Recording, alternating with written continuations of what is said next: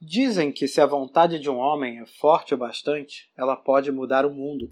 Em uma cidadezinha cinzenta e ordinária, à beira da Revolução Industrial, chamada Magória, um jovem rapaz tentando a sorte como mágico de rua vai provar que isso é verdade. Embora truques de rua fossem comuns naquele tempo, não demorou muito para as pessoas notarem que havia algo extraordinário a respeito desse garoto e sua performance. A notícia correu em algumas semanas o jovem ambicioso Dalgard era considerado um mágico prodígio. Os atos dos maiores ilusionistas da época pareciam rasos e medíocres em comparação com seu talento e, em menos de um ano, era incontestável que o jovem se havia transformado no maior mágico de seu tempo, uma verdadeira lenda da ilusão. Ele era Dalgard, o Magnífico.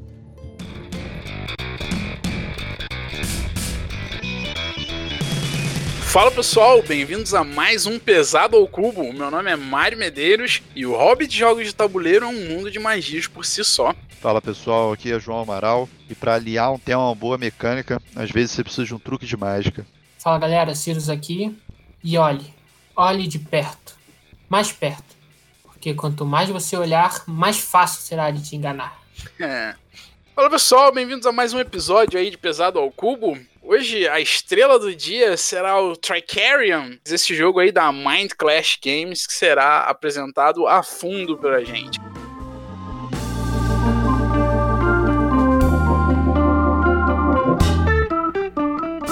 Vamos lá então, pessoal, falar dos e-mails aí que a gente teve no nosso último episódio do On Mars. O pessoal falou bastante com a gente no Ludopad, Instagram, sempre manda aí uma mensagem pra gente, pra gente poder sempre melhorar a cada dia. Então, começando aí pelo Ishu Tolote, eu acho que eu estou pronunciando certo nick, qualquer coisa corrige a gente, por favor. Ficou bem feliz aí com o episódio, mandou um abraço aí pra gente e acabou pedindo aí fazer um canal no estilo Heavy Cardboard, coisa que tá, tá no forno aí, né, pessoal? Está demorando ainda, mas a gente tem essa ideia de realmente fazer um canal no YouTube. O pessoal já aprovou lá no Ludopad também que a gente vai divulgar. Então fiquei de olho aí que futuramente vai ter umas novidades aí além do podcast.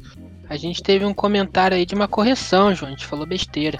Nós falamos que na nova coleção que está sendo lançada do Feld, que tem todas as caixas dos lançamentos organizados, tem a Torre de Bruges, mas parece que a gente se enganou. Tem essa torre não, tem a Torre de Nova York, Hamburgo, Amsterdã e outras aí. Quem nos corrigiu foi o Butileiro. É isso aí, o Butileiro da Meeple Kingdom, cara, que faz um blog aí bem legal. Quem não segue o trabalho dele, tem coisa no Instagram, tem na Ludopad, faz um trabalho bem legal aí, principalmente mídia escrita. E realmente, até quando a gente gravou o episódio, tinha pouca informação da Queen Games. Agora a Queen Games foi revelando já as informações dessa coleção de cidade, né? Que vai ser reimplementação dos jogos clássicos aí do Feld. Então, nessa reimplementação, que a gente já sabe agora que o Bruges é, vai ser uma delas, o Macau também vai ser outra reimplementação, e ainda estão se especulando aí as outras, talvez o Rialto ou o Bora Bora. É isso que estão se especulando com os outros. Então, basicamente, eles vão trocar as cidades, mas, como eu sempre falo, o jogo do Feld, você pode trocar a cidade, pode trocar o tema, que vai ser o mesmo jogo. E o Belintani e o Raio, eles comentaram aí, né? Basicamente que o jogo tá no radar deles, estavam querendo conhecer. Tá no radar aí de muita gente, nem todo mundo teve oportunidade de comprar durante essa venda aí da, da Mosaico, né? Mas, quem sabe, surgindo a oportunidade, a gente venha comprar. Eu entrei em contato com a Mosaico porque eu tô atrás também, cara. E mês que vem, agosto, vai ter uma nova tiragem da Mosaico. Então já entra lá no site deles, fica de olho. Que o preço aí no BGG tá um pouquinho agressivo, hein? Não deveria ser na Ludopedia. Tá um pouquinho agressivo. É, agradeço aí o pessoal que mandou feedbacks da edição sobre o programa passado. Algumas pessoas gostaram, outras pessoas botaram pontos aí pra gente melhorar. A gente tá ouvindo, vai, vai fazer cada vez melhor aí, galera. E tem uma informação excelente aí para dar. Sabe quem ouviu nosso podcast, galera? Quem ouviu nosso podcast? Vital em pessoa, ouviu, ouviu, comentou e parece aí, reza a lenda que ele tá me zoando aí pelo, pelo mundo inteiro, falando que eu sou o único retardado que fica preso na terra. Fica preso. Fica preso no, no espaço e no, na última rodada, hein? É o nosso amigo Marcos, né? Ele participa de um grupo do Discord que tem o Vital, né? Que eles são um grupo que, inclusive, por isso que o Marcos conseguiu entrar no, na galera do playtest do On Mars e tudo mais, e eles vivem marcando jogatinas e geralmente jogam jogos do Vital. Já fez uma série de playtests de outros jogos do Vital também. E aí, né, em conversa lá no grupo, o Vital falou isso com o Marcos, falou que ouviu lá o podcast e deu essa sacaneada aí no Cirus. Então estamos ficando famosos. Foi até globalmente sacaneado, tá valendo. Por um designer, porra, né? Aí, Vital, esperamos você aqui, hein?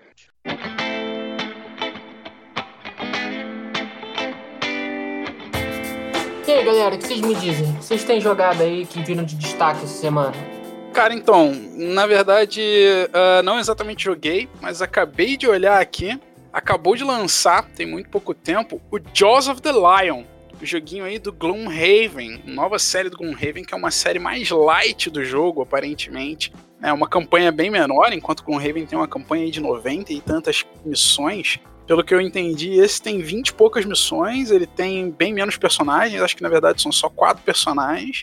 E é uma campanha mais tranquila mesmo, bem mais light, pra galera que não, não se adaptou a algum Raven, seja pelo tempo que leva a campanha, ou pela, sei lá, dificuldade em reunir a galera com a frequência e tudo mais. Esse jogo é mais tranquilo, né? Como uma campanha melhor, então você vai conseguir terminar em algumas poucas semanas e jogar essa campanhazinha do Gloomhaven. Gloomhaven Light. É, um Gloomhaven Light. Mas assim, Gloomhaven é um jogo muito bom, pelo que eu entendi, ele usa todas as mecânicas do Gloomhaven, todas as dinâmicas, todas as regras do Gloomhaven estão ali. Ele só é um. Não é nem light de, de mais leve, né? É light de com menos coisas. Ele tem menos, menos heróis, ele tem menos inimigos, ele tem um menor número de missões, mas as regras, a jogabilidade está toda ali dentro do jogo. E é uma boa opção para galera que tem menos tempo ou que consegue se reunir com menos frequência, mas ainda assim quer ter uma, o gostinho aí, uma pitadinha de Gloomhaven na sua vida, que particularmente acho um puta jogo de campanha, provavelmente um dos melhores aí que eu já joguei, e acho que vale a pena ser jogado. Então, para você que tem que buscava uma opção um pouco mais palatável, de repente aí o Gloomhaven Jaws of the Lion, baita pedida. Eu quero saber o seguinte, o preço tá preço de Gloomhaven Light ou tá a mesma coisa? O Gloomhaven tá. Bom, não, aqui, aqui no Brasil eu não sei exatamente como é que tá o preço dele, mas acompanhando lá fora ele tá 100 dólares. O Jaws of the Lion tá 48. Então, metade aí do preço. Acho que tá razoável. Podia estar tá mais barato, mas é o novo preço de BG, né, velho? Não tem mais jogo lançando a 30 dólares como uns 5 anos atrás. Jogos grandes e médios é 50 dólares pra cima, não tem jeito. E eles lançaram, né, também o Frost Raven, recentemente, aí até foi o jogo mais financiado do Kickstarter que saiu. É, não lançou, né? Só o Kickstarter foi financiado, mas o lançamento acho que está previsto só para final do ano, início do ano que vem. A lançamento mesmo na loja para você poder comprar e jogar só para ano que vem. O Jaws of the Lion já tá nas lojas, tá? Já olhei a Miniature Market e já tem disponível lá para compra imediata. Eu fico com medo de tentarem se canibalizar. Um jogo vai comer o público do outro. Porque você não precisa do Gloomhaven para jogar o Frost Raven, você não precisa nenhum desses dois para jogar esse que o Mario falou agora. Então, eles podem competir entre si, isso é ruim para a empresa, né? Que nem quando foi o lançamento do Gaia, Acho não, cara. Eu acho que, pelo contrário, eu acho que o marketing deles exatamente está adequado. É tipo o que ele vai fazer. O cara que teve medo de Gloomhaven ou que Gloomhaven é caro, ele tenta o Jaws of the Lion. Se ele gostar muito, ele investe no Gloomhaven. E o cara que fechou o Gloomhaven compra o Frosthaven para ter um outro negócio. Pra ter um, um, outro jogo, uma evolução. E o cara que não teve a oportunidade de comprar Gloomhaven na época aquela hype, viu o Frosthaven, viu que ele era teoricamente uma versão melhorada e tá comprando só o Frosthaven, entendeu? Eu acho que tá, tá tudo dentro do, do esquema. Tá tudo dentro do esperado da empresa. Não jogam para perder, não. Não acho que jogam para perder, não. Também acho, também acho que tá bem alinhadinho nesse caso, porque na minha impressão, quando teve o Gaia e o Terra Mística, é que não tava bem alinhado isso aí, não. Porque o, meio que eles se sobreporam aí, modo de jogo, experiência, é, pessoas vendendo um para comprar o outro e não querendo jogar um, jogando o outro. É, mas cara, se pensar também a diferença é que Terra Mística, quando lançou Gaia, acho que tinha mais de 5 anos de jogo, né? Então, teoricamente, o boom do, da de venda já foi, né? É, ele já tinha vendido para quem tinha que vender. Bom, falar então do meu destaque aqui agora. Como eu sempre tô falando ainda, estamos nos tempos de pandemia, então eu tô seguindo algumas lógicas aqui para conhecer jogos novos.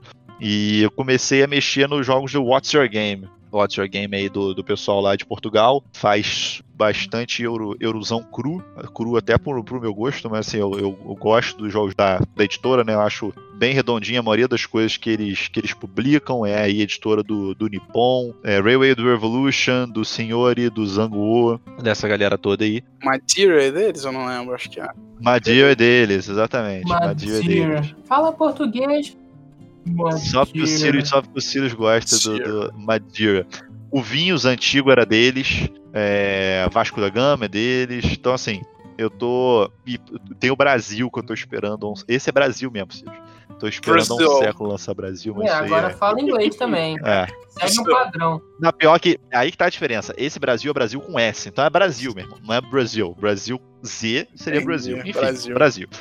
O fato é, o destaque não é nenhum desses. O destaque é Senhori. Signori. Signori, que na verdade o tema é que nós somos uma família, obviamente italiana, né? E lá do, se não me engano, século XVII. E o objetivo é que é um jogo do. É um jogo do Andreas Chiarvesio e do Pierluca Zizi. Talvez não chame atenção os nomes, mas é o mesmo caras do Kingsburg, que vocês gostam. Gosto, gosto também. E do Hyperborea, que também vocês gostam. Hyperborea eu não joguei, Kingsburg eu acho. É, é, é um jogo de 2015, eu só fui jogar ele agora. Mas o que eu achei bem interessante, somos famílias do século XV, agora que eu fui conferir aqui, que, é um, que a ideia é, tem todas aquelas coisas políticas e tal. E o que, que tem o jogo diferente? No jogo você vai manejar os seus filhos, seus filhos e suas filhas, tem essa diferença. E naquela época a filha basicamente ia casar e o filho ia fazer missões, assim, a trazer prestígio para tua família, né? Então o, o, o, tema ao redor disso, essa parte meio machista aí. Então, mas como é que funciona? É, o que eu acho interessante é o action selection dele. Ele, parecido com o Nippon, quem conhece o Nippon tem aquele esquema de você comprar trabalhadores de cores diferentes, você tem que pagar por eles depois. Nesse existe cinco cores de ação que você vai poder tomar. Então tem a açãozinha que é amarela, tem a ação que é vermelha, e dentro de cada cor de ação você tem meio que três opções de ação. O fato é que existe um local que vão, vão ser rolados, se não me engano, um dado por jogador daquela cor. Então quando você quer tomar uma ação, por exemplo, quero tomar a ação cinza, você escolhe um dado dentre os dados que estão ali. No final da tua rodada, depois que você fez suas ações, se você gastou a soma de dados mais baixa do que um valor X, que é 13 lá no caso, na maioria das vezes, você tem uma ação bônus no fim do jogo. Então, ele não tem tipo um worker placement que você trava a ação dos outros, porque você executa ações do teu player board, só que tem essa competição pelos dados, que é uma coisa bem interessante. Só que tem a outra vantagem, que o dado, se você pegar um dado alto, você tem desconto para fazer as ações. Então, basicamente as ações, o preço delas é o que está escrito menos o que está no dado. Então, você pega o dado 1, por exemplo, ele é melhor para você que você vai conseguir fazer ação bônus. Só que se a ação custa 6, você tem que pagar, você só tem um de desconto. Já se você pegasse um dado 6, você faria ela de graça. Essa action selection, essa decisão é bem interessante. E tem esse manejozinho dos trabalhadores masculino e feminino. E cada um vai para serve para uma coisa. Então você, não, você tem que ter coisas diferentes e você faz os seus filhos. É, é, é bem interessante, tem o um tema. É um pouquinho ruim de visualizar eu explicando. O, o, mecanismo geral, assim, as dinâmicas do jogo, são vários tracks padrão, euro padrão, assim, você vai avançar em tracks, você vai usar aquilo para marcar ponto. Mas essa dinâmicazinha do uso do dado e você ter o filho e a filha que fazem coisas diferentes é bem interessante pezinho médio aí, comparado com os outros. Você achou ele melhor, pior que o Nippon? Cara, é, vou deixar o destaque pro outro que é o Zangu é, depois, mas o, eu acho eles diferentes, completamente diferentes. O Nippon é do Nuno do Paulo, né? O senhor é de outros autores, o Zangu é do Caneta, que é o outro autor. É, apesar de todos, assim, os jogos da What's Your Game, eu sinto o mesmo feeling. É aquele feeling. É, isso que eu ia falar, eles têm uma pegada semelhante, mesmo sendo de autores diferentes. É, exatamente. Eles são autores diferentes, mas ele tem aquela pegada Watch Your Game. É aquele negócio, é aquele ouro que ele, ele, é um padrão, né? Ele tem um padrãozinho ali, um padrão que eu gosto, é um padrão que eu sei que não te, te, te atrai tanto, eu não sei da opinião do Cirus. Mas assim, tem aqueles negócios que basicamente os bons euros redondos têm. Tipo, tem um negocinho de track, tem uma pontuação de uma maneira certa, mas ele tem um twist. Ele tem um ou dois twists ali que é o que faz ele ser diferente. Então, no Zango, você joga uma carta, dependendo da carta que você joga, você bloqueia a ação do outro jogador pela, pela carta que você jogou. O Nippon tem a dinâmica do negócio dos trabalhadores de cor diferente. Acho que a grande sacada do Nippon ali é, é que momento que você vai consolidar, né? Que você, para não pagar tanto assim e fazer a dinâmica indústria, eu acho eles bem diferentes, eu não consigo nem comparar. O senhor, ele, na verdade, ele me pareceu mais light que o Nippon. De maneira geral. Entendi. É como você falou, é uma pegada de euro geralmente padrão. Eles têm um, sei lá, uma sensação padrão. É uma sensação que eu realmente não gosto tanto. Mas o Nippon é um jogo que eu achei bem agradável, cara. Eu olhei aqui agora, Nippon é 378, Senhor e 358. Realmente me passa esse feeling de ser mais light. Mas light gostoso. E assim, Senhor me pareceu que roda ali em uma hora e meia, duas horas, realmente, como está no BGG. Então me atraiu também essa questão. Maneiro. É, é bom, vocês querendo jogar Senhor e dá pra sentar e jogar rapidinho. Senhore. então, senhor Cirus, diga você agora, pra gente sair um pouco do padrão do João, qual o seu destaque da semana? O meu destaque da semana vai ser um joguinho aí que eu adoro, me amarro, um dos meus favoritos. Meu pai joga, meu irmão joga, o Mário que gosta de heavy game joga, o João deveria jogar mais, mas eu acho que ele vai virar a cara aí porque não é um eurozinho padrão. Blood Bowl Claro. Team Manager, The Card Game. Esse jogo é sensacional, velho. Olha, esse jogo, ó, falando- não é porque eu falo de Picomino eventualmente que vocês não vão ouvir o que eu tô falando agora, cara. Esse jogo é fantástico, é um card game onde você é um administrador de um time de futebol, de uma liga. E existem alguns tipos de liga, mas basicamente você vai controlar a liga dos ratos, dos lobisomens, do, do vampiro, dos orcs, dos anões, dos elfos, dos humanos. Então são as raças de fantasia. Mundo do Warhammer. É, eu não sabia. É? Sim, sim, do mundo do Warhammer. É, o mundo do Warhammer Fantasy. Olha, legal. E você tem que administrar o time, pegar seus jogadores pra jogar, eles trapaceiam no meio da partida, o juiz pode ver e você é expulso. Você consegue bater, derrubar o cara, roubar a bola dele, chutar a cabeça dele. Enfim, fazer as maiores atrocidades possíveis pra poder ganhar a partida e ganhar mais fãs. No final do jogo, quem tiver mais fãs ganha. E você ganha fãs fazendo essas atrocidades, porque afinal de contas você é um monstro.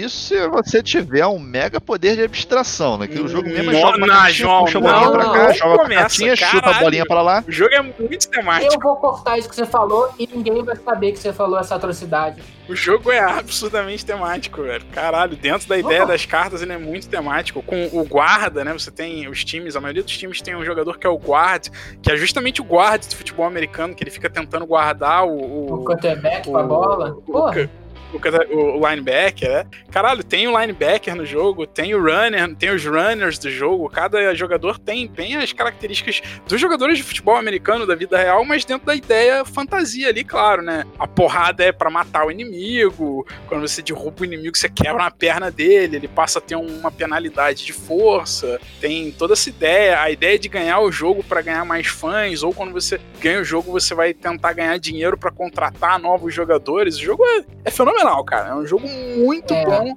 um card game maravilhoso. Acho que o único deck building que eu gosto, o único jogo de deck building que eu gosto, e eu acho que o deck building dele absurdamente muito bem encaixado na temática. Muito bem encaixado, porque como você gerencia um time, você pode contratar é, personagens, é, jogadores de uma liga diferente, de um time diferente. Por exemplo, você está jogando com os ratos e você ah, contrata um jogador dos humanos. Ele vai jogar no seu time. Você está jogando futebol americano, então não precisa ser exclusivamente daquela raça. Então, os jogadores melhores, vocês ficam mais apetitosos, você vai lá, contrata eles. Aí você vai lá, bate no cara para pegar a bola, ele cai no chão, e aí então ele tem uma penalidade de força agora na partida. E se você bater no cara que tá no chão, ele fica realmente machucado e sai da partida. Então ele não contribui mais de nada naquela partida. Você mata ele tematicamente, literalmente você mata. Minha dica a respeito desse jogo é jogue Blood Bowl na Steam.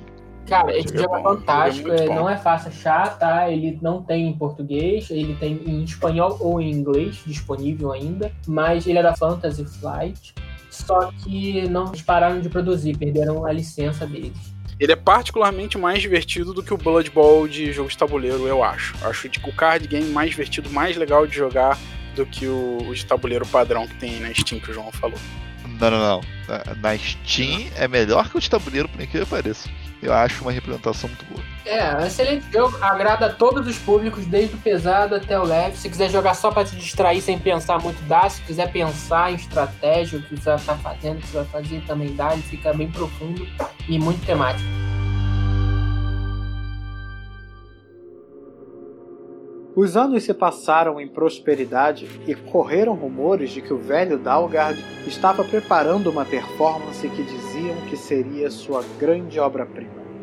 Milhares de pessoas chegaram de todo o mundo para ver o ato que seria o auge da carreira do mestre. E ele não desapontou. O show foi simplesmente inacreditável, mas todo mundo prendeu a respiração para o final prometido, que desafiaria a realidade. Um ato de desaparecimento, sem usar qualquer instrumento. Dalgard se pôs de pé, com solenidade, sob o holofote, diante de um público que prendia a respiração.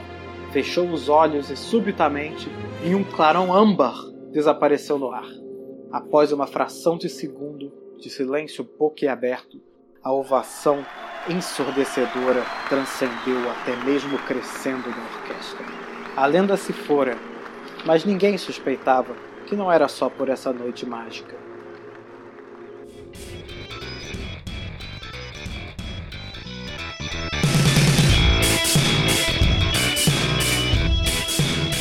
Vamos agora então para o nosso jogo em foco, Tricerion Legends of Illusion, sempre nome completo aqui no Pesado ao Cubo. É, Tricerion que é um jogo de 2015, lançado pelos designers da Mind Clash, Ciro já fez aí um jabá grátis deles nos destaques, é o Richard Jaman e o Victor Peter.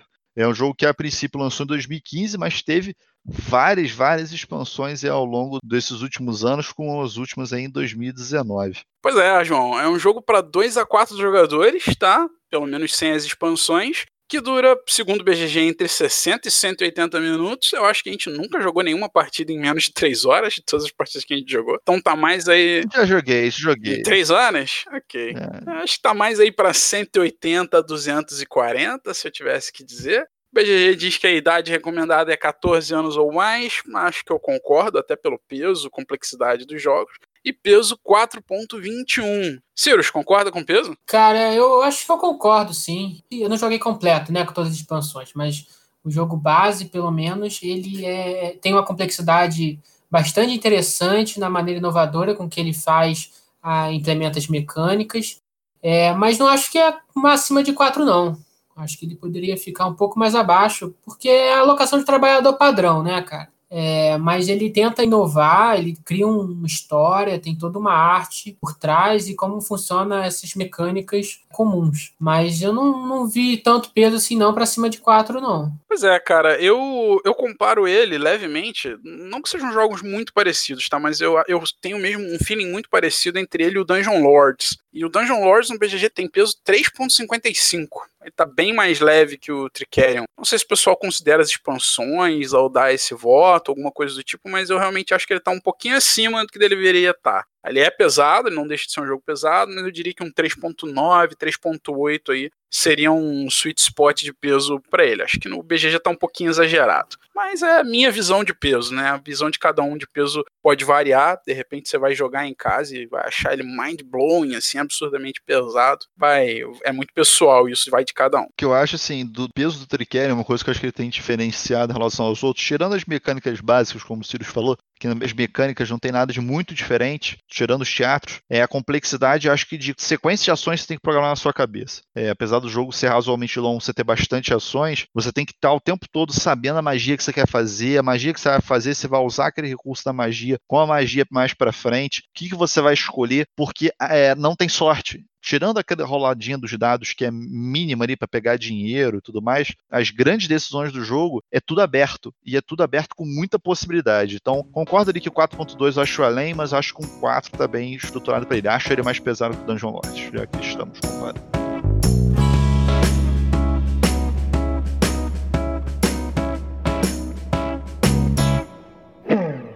Tricerion é um jogo de mágicos onde eles fazem apresentações para deixar todo mundo atordoado com aquelas maravilhas sendo apresentadas ali, onde ninguém nunca tinha visto igual. Ele se passa em sete rounds, tá? Onde no final do sétimo round, quem tiver mais fama vence. Durante o jogo você vai performar diversos truques, combinações, onde esses truques são desenvolvidos por você, jogador, no seu tabuleiro individual, onde lá você monta suas magias, mandar seus ajudantes na cidade recolher os recursos necessários para você conseguir fazer o truque e o time quando você faz o truque, o modo como você faz e se você faz no seu teatro ou às vezes numa apresentação de um do seu inimigo também acaba te dando fama e ajudando você a conquistar a vitória.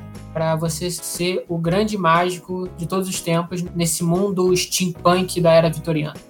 Na verdade, essa galera aí, a Meritrash, não se importa com o real tema. O real tema do jogo é que teve um grande mágico na cidade de Magória, que é onde passa o jogo em si, e esse mágico ele vai passar a Tricerion Stone, que é o nome do jogo, para aquele mágico que tiver mais fama. E a Tricerion Stone acredita que tenha realmente poderes mágicos. Então os mágicos, que são os jogadores, estão na verdade competindo para poder pegar essa Tricerion Stone aí e ser como se fosse o sucessor desse grande mágico que foi ali da época. Esse é o tema. É, esse jogo é absurdamente divertido.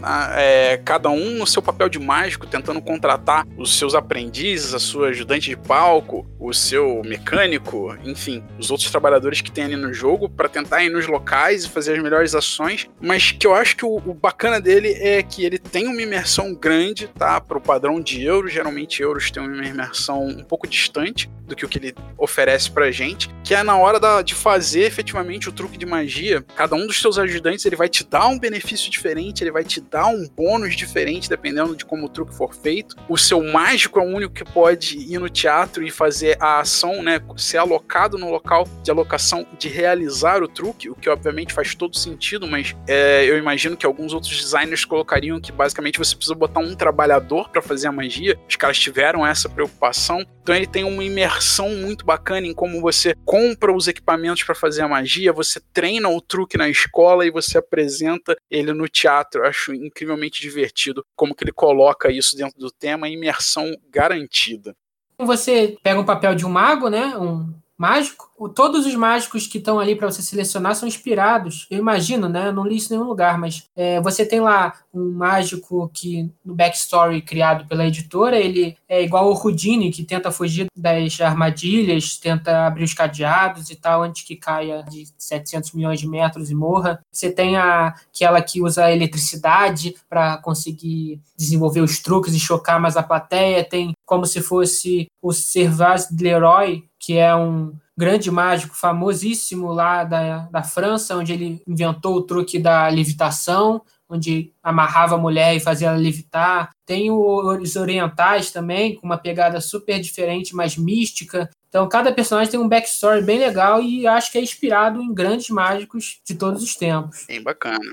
Sim, para quem gosta do tema, não, não tenho dúvida que é muito bem aliado. Falando um pouquinho só assim, pra vocês terem noção da evolução aí do jogo, é, o jogo lançou realmente, como a gente falou, em 2015. Quando ele lançou a caixa base, ela vem com uma expansão que eu particularmente gosto de chamar de modo avançado, que é o Dark Alley. Junto com, nessa mesma época, em 2015, foi lançada uma expansão, realmente uma caixa separada, que é o Dalgar Gift. O Dalgar Gift vem com um modo de dois jogadores separado, e com, com os poderizinhos dos mágicos, que é como se fosse um Variable Player Power discreto. Aí o jogo ficou aí quatro anos, né, as pessoas jogando tudo mais. E em 2019, ano passado, foi feito um novo Kickstarter, como o Ciro já falou, eles têm essa sequência de Kickstarter, em que foi introduzida duas novas expansões, que é a Dawn of Technology, que na verdade muda um pouco o Variable Player Power do Dalgar Gift, e a expansão para mim brilha mais que todas, que é a Dalgar Academy, em que você vai, como o Mário falou, é, colocar seus aprendizes para aprender novos truques, testar os seus truques na escola de magia, enfim. E junto com isso,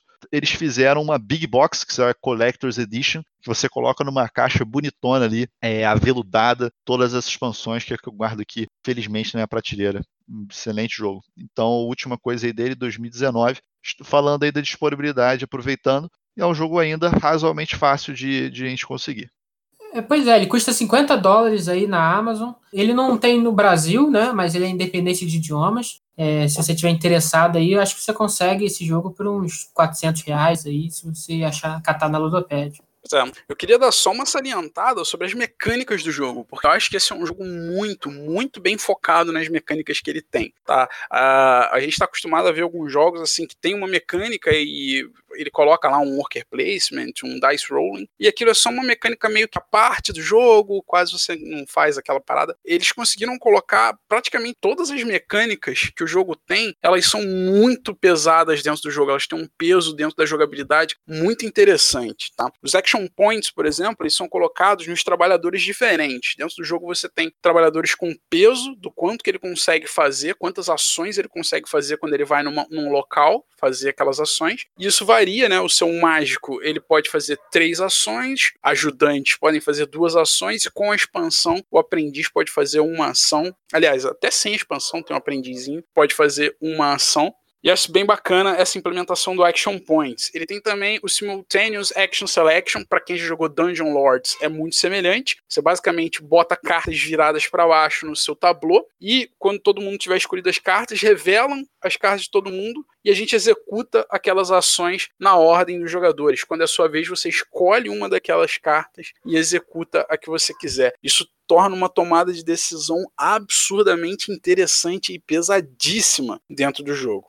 E claro, o nosso clássico worker placement, que é onde a gente coloca os trabalhadores, eles ocupam aquele espaço, seu adversário não vai poder usar e você vai se beneficiar daquele atributo do espaço. Os espaços eles dão bônus diferentes dependendo de quem chega primeiro num local, né? a pessoa ganha mais pontos de ação fazer.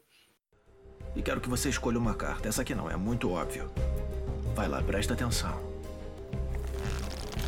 Então, basicamente, dentro dessas mecânicas que o Mario colocou, o fluxo de jogo é razoavelmente simples. A gente vai ter com os nossos trabalhadores, que vão ter forças diferentes. Ele tem essa, essa dinâmica aí do, do action point. Cada trabalhador ele tem um número de action points e quando ele vai em um determinado local, ele pode fazer uma gama de ações diferentes, dependendo do número de action points que ele tiver. Mas basicamente o fluxo de Tricerion é: você vai aprender novas magias na mansão de Dalgar. Essas magias elas vão precisar de recursos. Você vai no mercado comprar esses recursos. Um detalhe importante é que esses recursos entregados não são gastos, é como se você tivesse sempre um daquele recurso ou dois daquele recurso. E depois disso, você vai preparar a sua magia no seu workshop, que é o seu tabuleiro principal. E por último, você vai colocar essas magias para serem apresentadas nos diferentes teatros, que são as cartas que tem no tabuleiro. A grande sacada de escolha dos teatros é que às vezes você vai colocar a magia para ser apresentada por um outro jogador, porque o jogador, quando coloca o mágico dele para apresentar um determinado teatro, ele vai escolher uma carta e vai apresentar todos os truques daquela carta. Quem for o dono daquele truque vai ser quem vai ganhar os benefícios daquele truque. Como se você fosse um convidado especial, né, naquela noite de, de shows. Exatamente. Então o fluxo do jogo, apesar do peso, apesar de saber que gente gosta bastante, é razoavelmente simples, não foge muito disso. Agora, a interação dos jogadores e o que você vai ter que fazer em cada é, decisão tática que vai na profundeza. Pois é, às vezes você revela as suas cartas e você estava planejando ir em um determinado lugar primeiro, mas só de você ver o que os outros jogadores revelaram um determinado local, que se você não for lá primeiro, eles vão naquele local e você vai ficar sem, você acaba indo lá primeiro e mudando seus planos. É um jogo que requer bastante adaptação de gameplay. E ele tem uma coisa muito interessante que os acessórios disponíveis, né, para você criar sua magia, elas são escassas. Então, por exemplo, você tem que criar uma magia, tá? Então, você precisa de espelho, de corda, de metal e de, é, não sei, de, de um cofre, alguma coisa do gênero. E aí, então, você tem que ir lá no mercado e pegar esses itens. Mas aí, alguém já pegou o cofre, por exemplo, e o cofre não está mais disponível no mercado. O timing de você ir lá e pegar os itens antes dos outros jogadores é bem interessante. É isso que o Mário falou de quando que eu vou executar a minha ação. E, por outro lado, você também tem recursos que você pode encomendar para que eles cheguem e você possa pegá-lo numa rodada posterior. Então, isso também é interessante.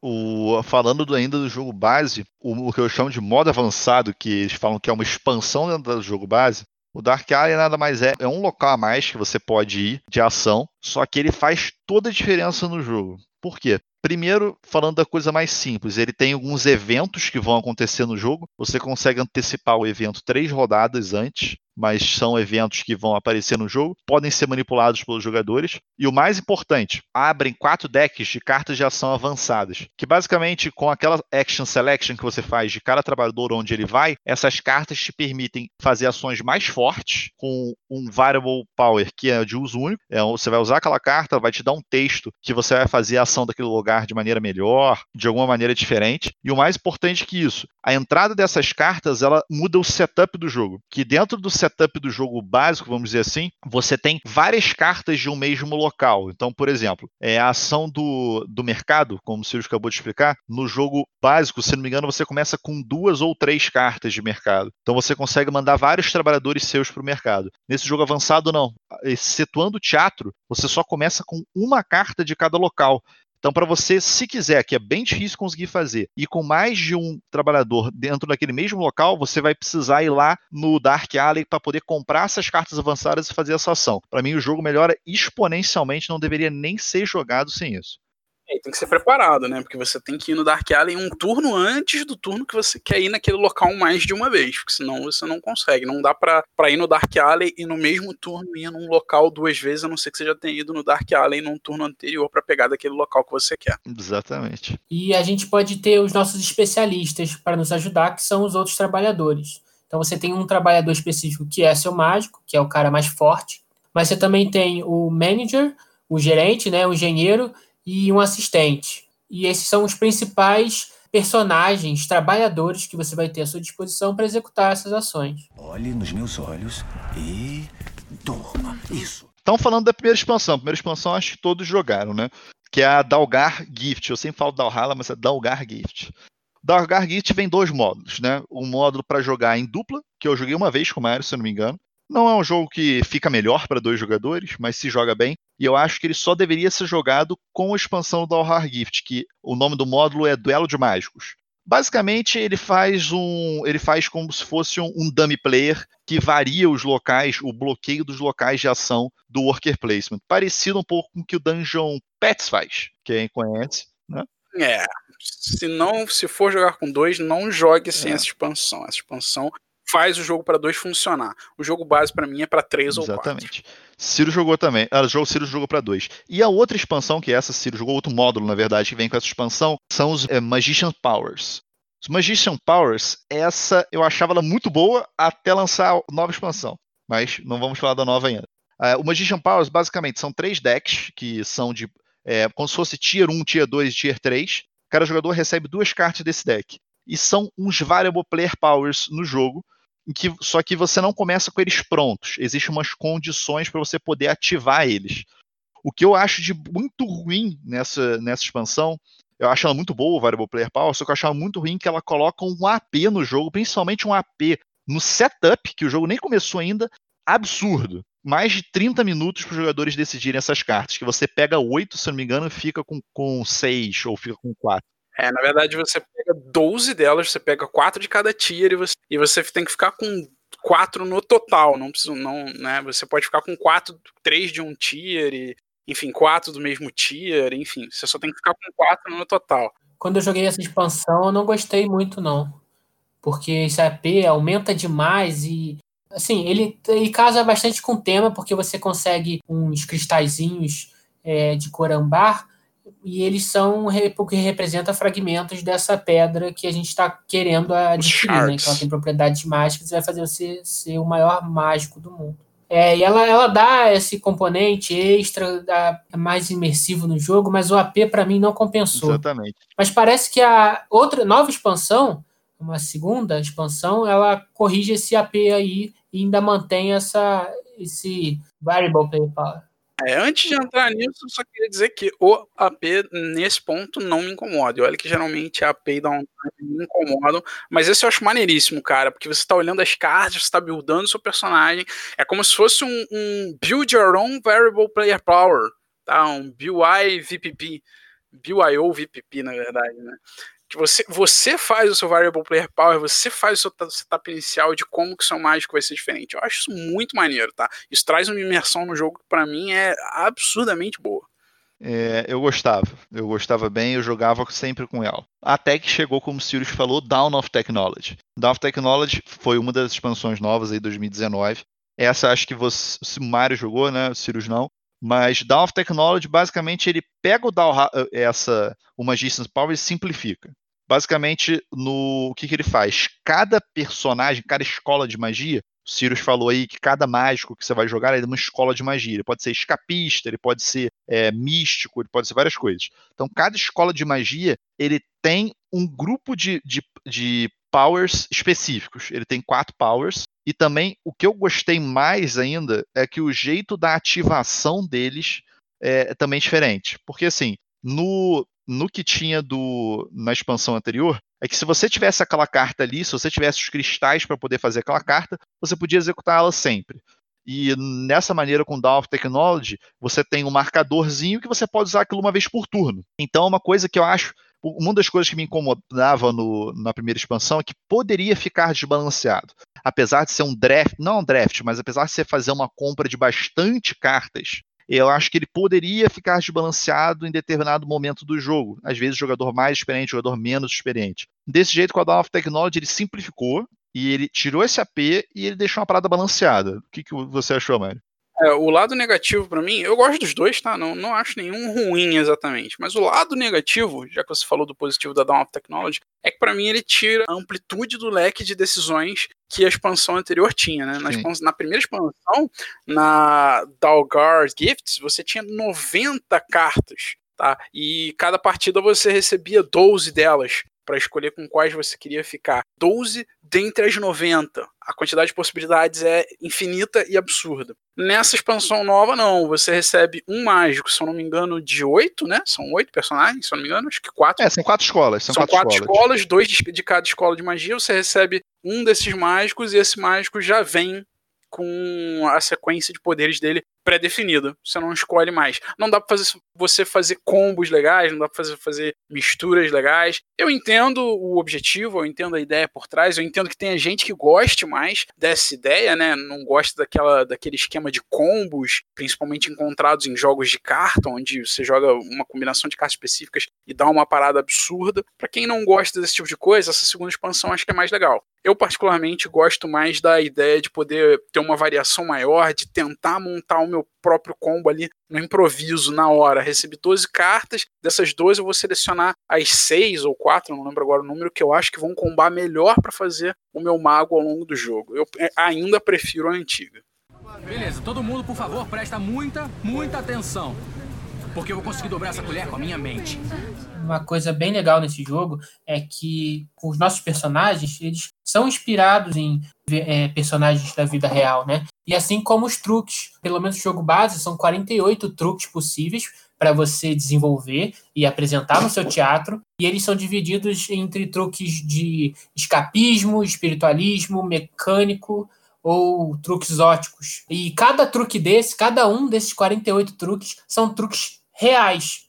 Eles foram executados os recursos que você precisa para executá-los, eles fazem sentido dentro do truque, no, na resposta real, né, de como fazer esse truque, ele é até imersivo nisso. E você passa batido lá, você tem um caderninho com os 48 tipos de truque possíveis, e você, se você não prestar atenção, você não liga os pontos. Mas, sim, é tão imersivo o jogo que faz total sentido o seu mágico, o truque que você está fazendo, como ele vai realizar esse truque, com que ajudante você vai precisar fazer cada coisa. Então, e ainda vem essa variação de poder que dessa expansão que traz ainda um peso maior ao jogo, porque você vai ter que começar a lidar com variações de poderes mais agressivas. E conforme você vai ficando mais famoso, os seus poderes vão ficando mais fortes. Então isso cria aí mais peso ao jogo.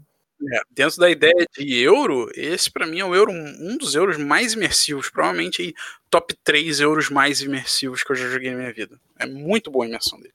Sirius vai gostar, então, ele que gosta do tema, nessa Collector's Edition. Vem os Signature Tricks, que cada mágico tem um trick, o truque novo, que é só dele. Ele substitui um dos truques antigos, mas é um truque que é exclusivo dele, que se você conseguir fazer, o truque tem um, um efeito especial também. Quando ele é apresentado, ele tem um efeito especial, é o que eles chamam de Signature Trick. É bem maneiro também. Pois é, e ainda tem uma expansão que lançou depois, que é a Dalgar's Academy. Foi junto, mesmo KS. Foi junto, mesmo KS. KS, beleza. Que essa sim muda bem o jogo. Muda, na verdade, não muda, né? Adiciona bastante coisa no jogo. Enquanto que as expansões anteriores eram mais focadas em mudar esse variable player power, a ideia dos mágicos, como é que eles fazem os truques e tudo mais, os poderes até dos próprios mágicos, essa ela adiciona um tabuleiro adicional, né, um tabuleiro externo ao tabuleiro principal do jogo, que é a academia onde você pode preparar as magias, ensinar as magias para os alunos ou aprender magias com outros professores para você melhorar. E lá, inclusive, você pode contratar o nosso famigerado estagiário, né? O assistente, né? O assistente do jogo base. Tem estagiário também? É, Exato. E ele- o assistente do jogo base. Não, é pior que é o estagiário mesmo. É o estagiário mesmo. Mas o pupilo, o estagiário, ele faz merda também, igual faz na vida real? Não faz merda, não. É, exatamente. É o pupilo. O termo mesmo é pupilo. Quando o ponteiro do relógio bater zero, um tanque cheio de piranhas devoradoras de carne vai cair aqui. Uma garota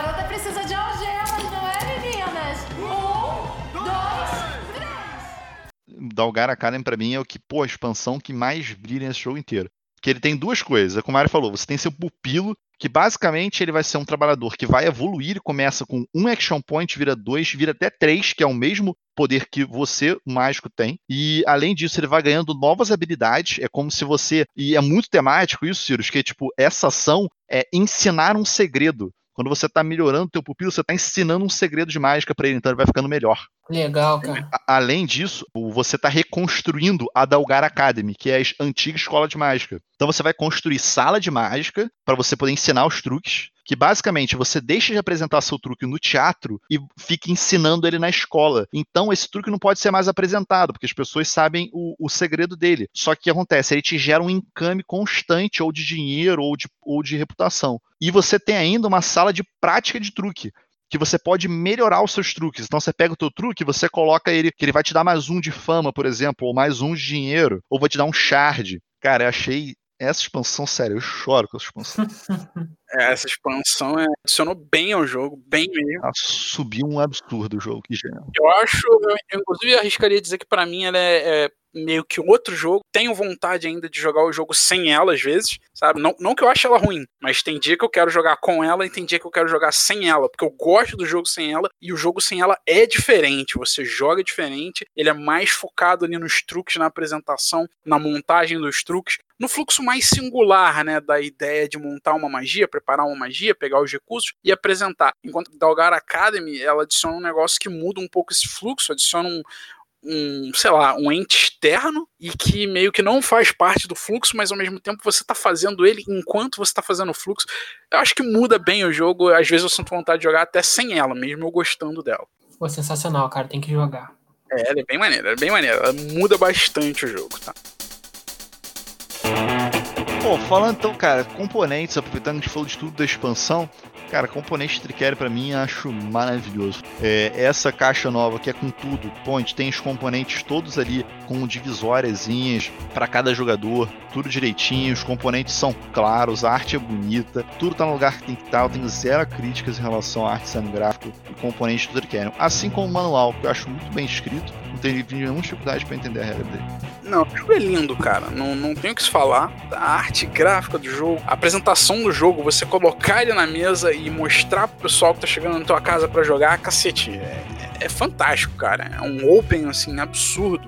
A primeira vez que eu vi ele montado na tua casa, quando você montou para jogar, a gente já tinha jogado ele online, mas é totalmente diferente, cara. Você vê o material que eles usaram para fazer os shards, você a gramatura de todos os tokens é uma gramatura acima da média. A Mind Clash deu uma caprichada violenta, tanto nos componentes quanto na arte gráfica desse jogo. É, e quando você, você tem um tabuleiro individual, né? E quando você contrata um assistente ou um gerente, por exemplo, pega um outro tabuleiro e acopla, ele encaixa exatamente do lado do seu e mantém a arte, independente de qual personagem você pegar, a arte do seu tabuleiro, do seu workshop, é, casa exatamente com a arte do carinha novo que você pegou. É um deleite para os olhos esse jogo. Ele realmente tem uma pegada ali no artístico muito grande.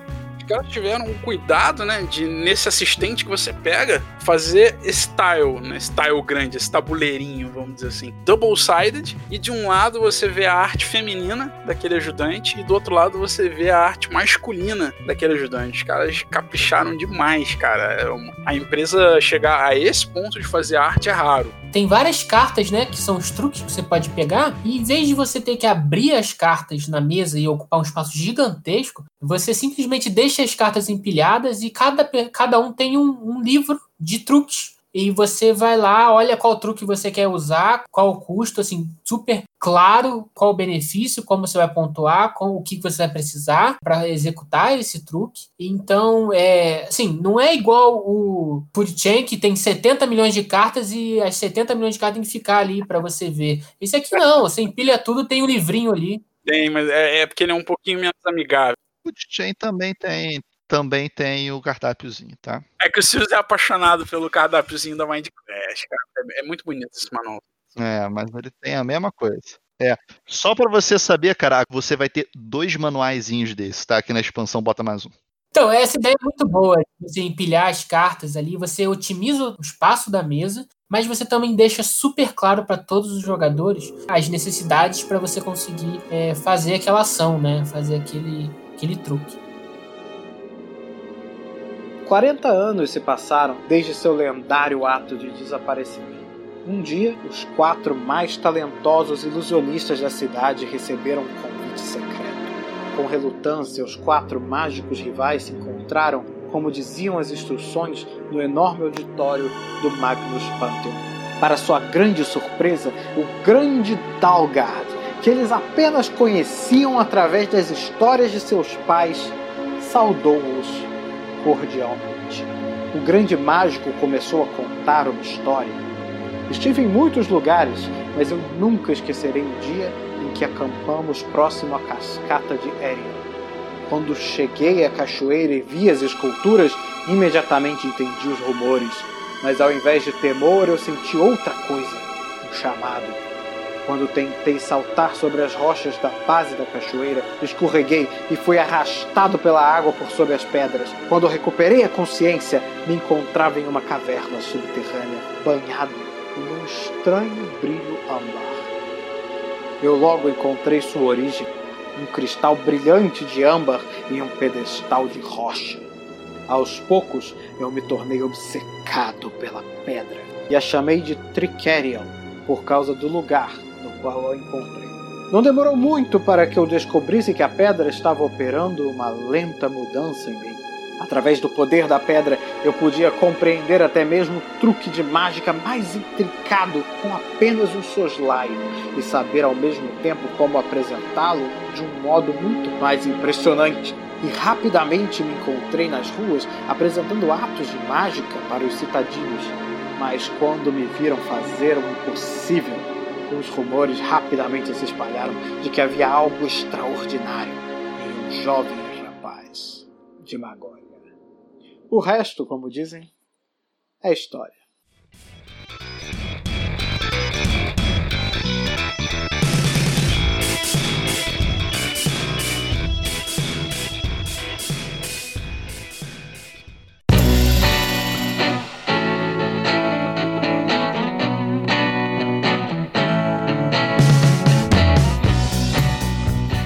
Considerações finais. Já falamos um pouco, tá claro, acho que todo mundo gosta desse troço. Mas começa aí, Mário. O que, que você pensa de Tricerion? Cara, vamos lá. O que eu já devo ter falado algumas vezes aqui no podcast, nos outros episódios, eu realmente não lembro, mas provavelmente falei, é que o que me chama atenção em jogos, o que me faz gostar muito de jogo, o que me impressiona no jogo, é quando ele traz imersão é quando eu sinto imersão, é quando o jogo me traz para dentro dele e eu tô o tempo inteiro mega focado no jogo, não importa se não é meu turno, não me importa se a gente fez uma pausa para comer uma pizza, eu continuo pensando na porra do jogo, na estratégia que eu tô fazendo, no qual vai ser minha atitude no próximo turno, minhas ações nos próximos turnos. Cara, Trickerion é uma magia de imersão absoluta. Isso desde o jogo base, só não precisa de nenhuma expansão. O jogo base dele já é sensacional. Aí, olha que eu sou um fanático por expansões, geralmente eu gosto mais dos jogos com as expansões, às vezes eu faço questão, tem jogos que eu não jogo sem expansão. O Trickerion é um caso à parte em que eu jogo feliz, sem nenhuma expansão, super tranquilo, tá? Só jogo base. Imersão absurda em todos os pontos, tá? A gente cansou de falar aí, eu não vou, não vou me repetir. Todo o processo de como você prepara a magia, de como você tem que treinar,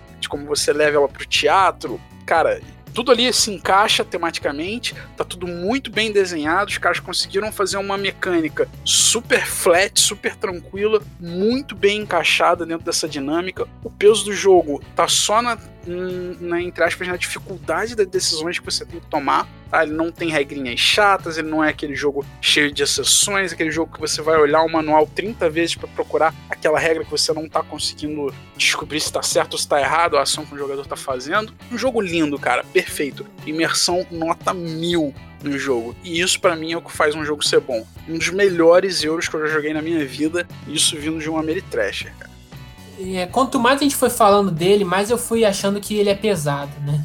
Eu comecei falando que eu não achava que ele era tão pesado assim, mas conforme eu fui discutindo aqui com vocês, eu fui achando que realmente ele é um jogo pesado e é um jogo muito bom. Só que a minha impressão de inicial do podcast que foi que o jogo não é tão pesado é por causa da imersão no tema. Então, o tempo passa rápido, você tá ali concentrado, pensando, vendo o que os outros vão fazer, onde eles vão alocar os trabalhadores, é, os eventos que vão vir, qual é a melhor hora para eu poder executar a minha mágica, né? Qual é o horário mais nobre, digamos assim, para eu conseguir mais pontos de uma forma mais eficiente. E, cara, e tem umas bobeirinhas no jogo que, que aprofundam demais a imersão, sabe? É, tem uma cartinha que todo personagem tem que é um cartaz de propaganda. Cara, eu tenho uma carta que não serve para nada no jogo, só é um cartaz de propaganda. E você coloca ela numa determinada região do tabuleiro para ganhar algum bônus daquela rodada, se você quiser, mediante alguma, um pagamento de alguma coisa. O bacana dessas cartinhas é que elas são completamente desnecessárias, cara. Você não precisava ter, né? Na ordem do turno, os jogadores escolhem quem quer ou não fazer propaganda. E se você quiser fazer propaganda, você paga o custo da sua propaganda. O custo é maior ou menor, dependendo da ordem do turno. E você ganha pontos de vitória por ter feito essa propaganda. Não precisava dessa carta. Bastava você dizer assim: eu quero pagar, você paga, ganha os pontos, acabou. Próximo jogador, quer pagar? Quer? Não quer? acabou. Próximo jogador quer, não quer, próximo jogador quer, não quer. Voltou pro primeiro jogador, é a vez dele jogar. É o turno já. As cartinhas eram desnecessárias e os caras fizeram o cuidado de criar a cartinha indicando que você fez propaganda naquele turno. Mais pra frente nas expansões elas são usadas, porque tem efeitos que afetam quem fez e quem não fez propaganda. Mas, inicialmente no jogo base não tinha essa necessidade, os caras criaram. É um cuidado excepcional. É, e essas cartinhas de propaganda são muito imersivas. Eu tenho cartões postais daquela época de alguns personagens históricos, como o Chung Ling Sun. Ele é muito legal a cartinha de propaganda dele, que fala assim: é, A gift from the gods to mortals on earth to amuse and mystify. Cara, muito legal essa, é, essa ideia deles de pegar uma cartinha boba dessa e tentar fazer mesmo um cartaz de propaganda da época, né? como o do Houdini, que é, nada na Terra pode segurar Houdini, o prisioneiro, o rei das algemas. Porra, isso é sensacional, cara. E a caixa também do jogo é muito boa, né? A gente não falou, mas essa, esse jogo não tem insert, então já começa aí um lado positivo. A caixa é muito boa. Você não viu a nova? Então, isso que eu ia falar, cara. Eles lançaram só a caixa para ser comprada da versão deluxe, vazia só com insert para você botar suas expansões que você já adquiriu o jogo antes. Então é aquilo que eu falei no episódio do Midnight, que tinha pessoas vendendo só a caixa do Midnight sem nenhum componente. Aparentemente, a editora ouviu o podcast e fez isso e teve essa ideia e o pessoal compra.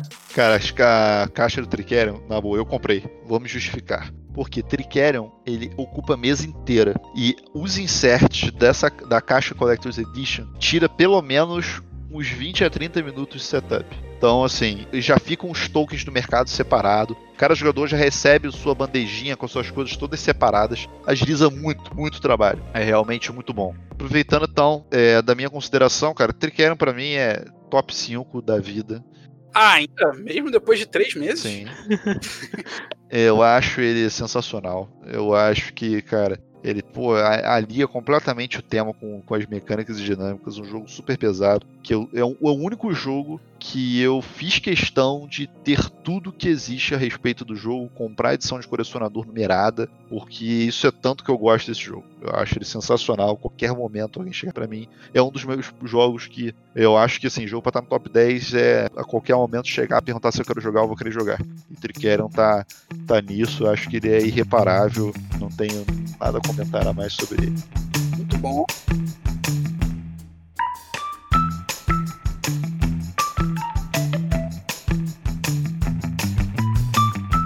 Recomendações de outros jogos aí pra galera que curtiu o Tricerion ou que jogos que de repente a pessoa curtiu, se ela curtiu, ela vai gostar do Tricerion. O que a gente tem de similar aí ou vibes parecidas, dadas as variações necessárias? Você gostou do que a gente falou, jogue ele não jogue outro não, cara, porque esse jogo merece. Quero assim, eu falar que eu tenho dificuldade de comparar, mas assim, com, com a dinâmica do, do Action Selection por carta, falamos aí bem do, do Dungeon Lord, né? O Dungeon Lord tem essa dinâmica parecida junto com o Worker Placement. É outro jogo, tá? Nada parecido. Mas essa dinâmica de você colocar a carta no teu trabalhador, o teu trabalhador ir lá, o, o Simultaneous Action Selection. Simultaneous Action Selection junto com o Worker Placement. é, Worker Placement. Isso, acho que ele, ele casa bem. Aqui eu tenho aí na cabeça. Eu, eu, vou, eu vou sair do padrão, hein? Não sei se pode fazer isso não, mas eu vou fazer. Eu não vou. Eu não vou falar de jogos similares, não. Eu vou falar de, de coisas para aprofundar no tema, porque eu adoro esse tema. É, já devem ter notado pelo que eu falei no podcast. Tem um livro chamado Ocus Pocus, que ele conta a história de todos esses mágicos de uma forma assim interativa, como se um personagem estivesse voltando meio que no tempo e interagindo diretamente com esses mágicos. É, tem filmes também como The Prestige, Truque de Mestre, todos eles fazem você entrar no ambiente de mágico daquela época e quando você tem essa bagagem de livro e de filme, quando você joga esse jogo, porra, se torna outro jogo. Se torna muito mais imersivo, muito mais dinâmico ali. E fico com raiva porque eu nunca consegui vencer jogando aí. Eu perco sempre. Os quatro ilusionistas estavam sentados em silêncio, atordoados pela incrível história de seu ídolo, quando Dalgard finalmente chegou ao ponto. Ele precisava de alguém para restaurar sua amada cidade Magória à sua antiga glória como a capital da ilusão. E para esse propósito, apenas o melhor ilusionista bastaria. E assim nasceu a ideia do grande torneio Triquério.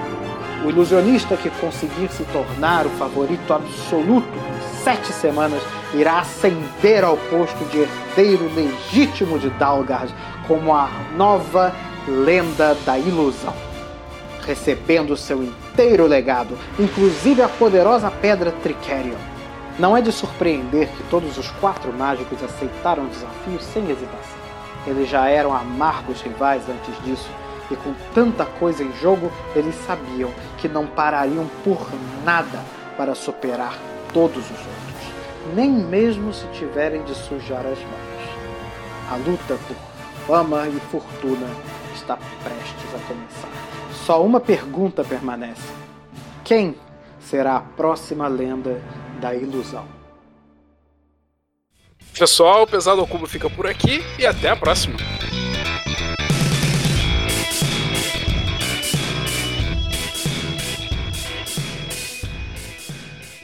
Ah, aproveitando, siga-nos no Instagram e no Spotify como Pesado ao Cubo. Se você gostou desse episódio, divulgue-nos para seus amigos e grupos de jogos para eles conhecerem esse maravilhoso jogo também.